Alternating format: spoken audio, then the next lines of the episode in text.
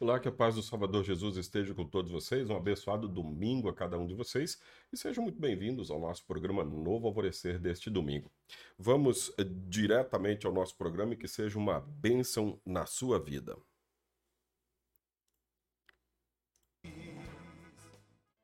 Olá, amados em Cristo, a paz de Jesus a todos vocês. Estamos começando o nosso Novo Alvorecer deste último domingo do mês de fevereiro, hoje 26 de fevereiro de 2023. Mais dois dias e o mês terá ido. Que tenha sido um mês abençoado na sua vida e que o restante do ano seja igualmente abençoado. Aqui é o pastor Jarbas, pastor da Igreja Evangélica Luterana do Brasil, aqui em Nova Venécia, no Espírito Santo. Somos a congregação Castelo Forte, fica aqui no bairro Bela Vista e a gente tem culto hoje, às 8 horas da manhã.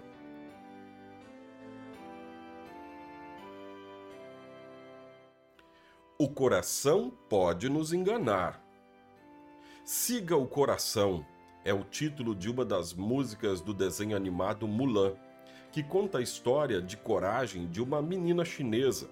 Seguir o coração é um mantra repetido constantemente em nossa cultura moderna, mas diversas vezes as coisas não terminam bem quando seguimos o nosso coração.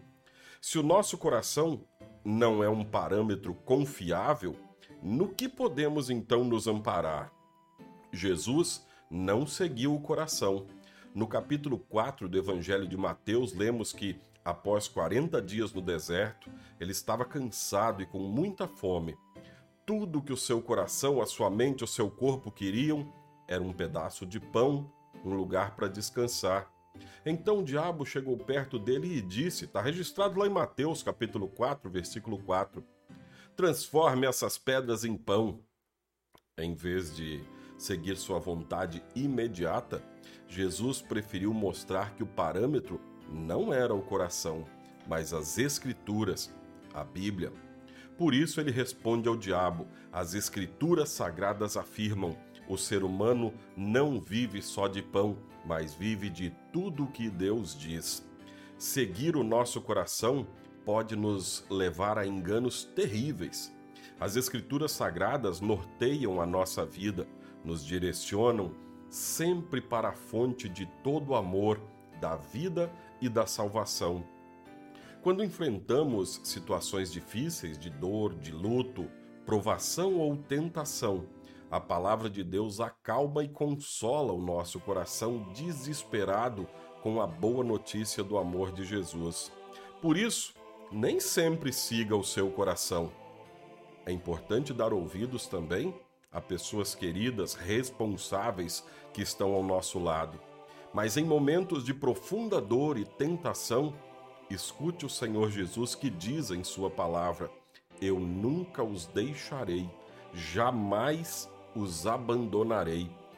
Hebreus, capítulo 13, versículo 5.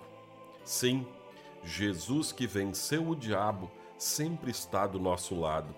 Então, nem sempre siga o seu coração, mas sempre siga aquele que te salva, Jesus Cristo. Oremos. Poderoso Deus, nosso coração nos engana muitas vezes. Por isso, aumenta-nos a fé e cria em nós um coração disposto a ouvir a tua palavra e a te servir. Por Jesus, que venceu o diabo, é que nós pedimos. Amém. Assim concluímos este nosso novo alvorecer. Seja muito bem-vindo sempre. Fique em paz, na paz de Cristo.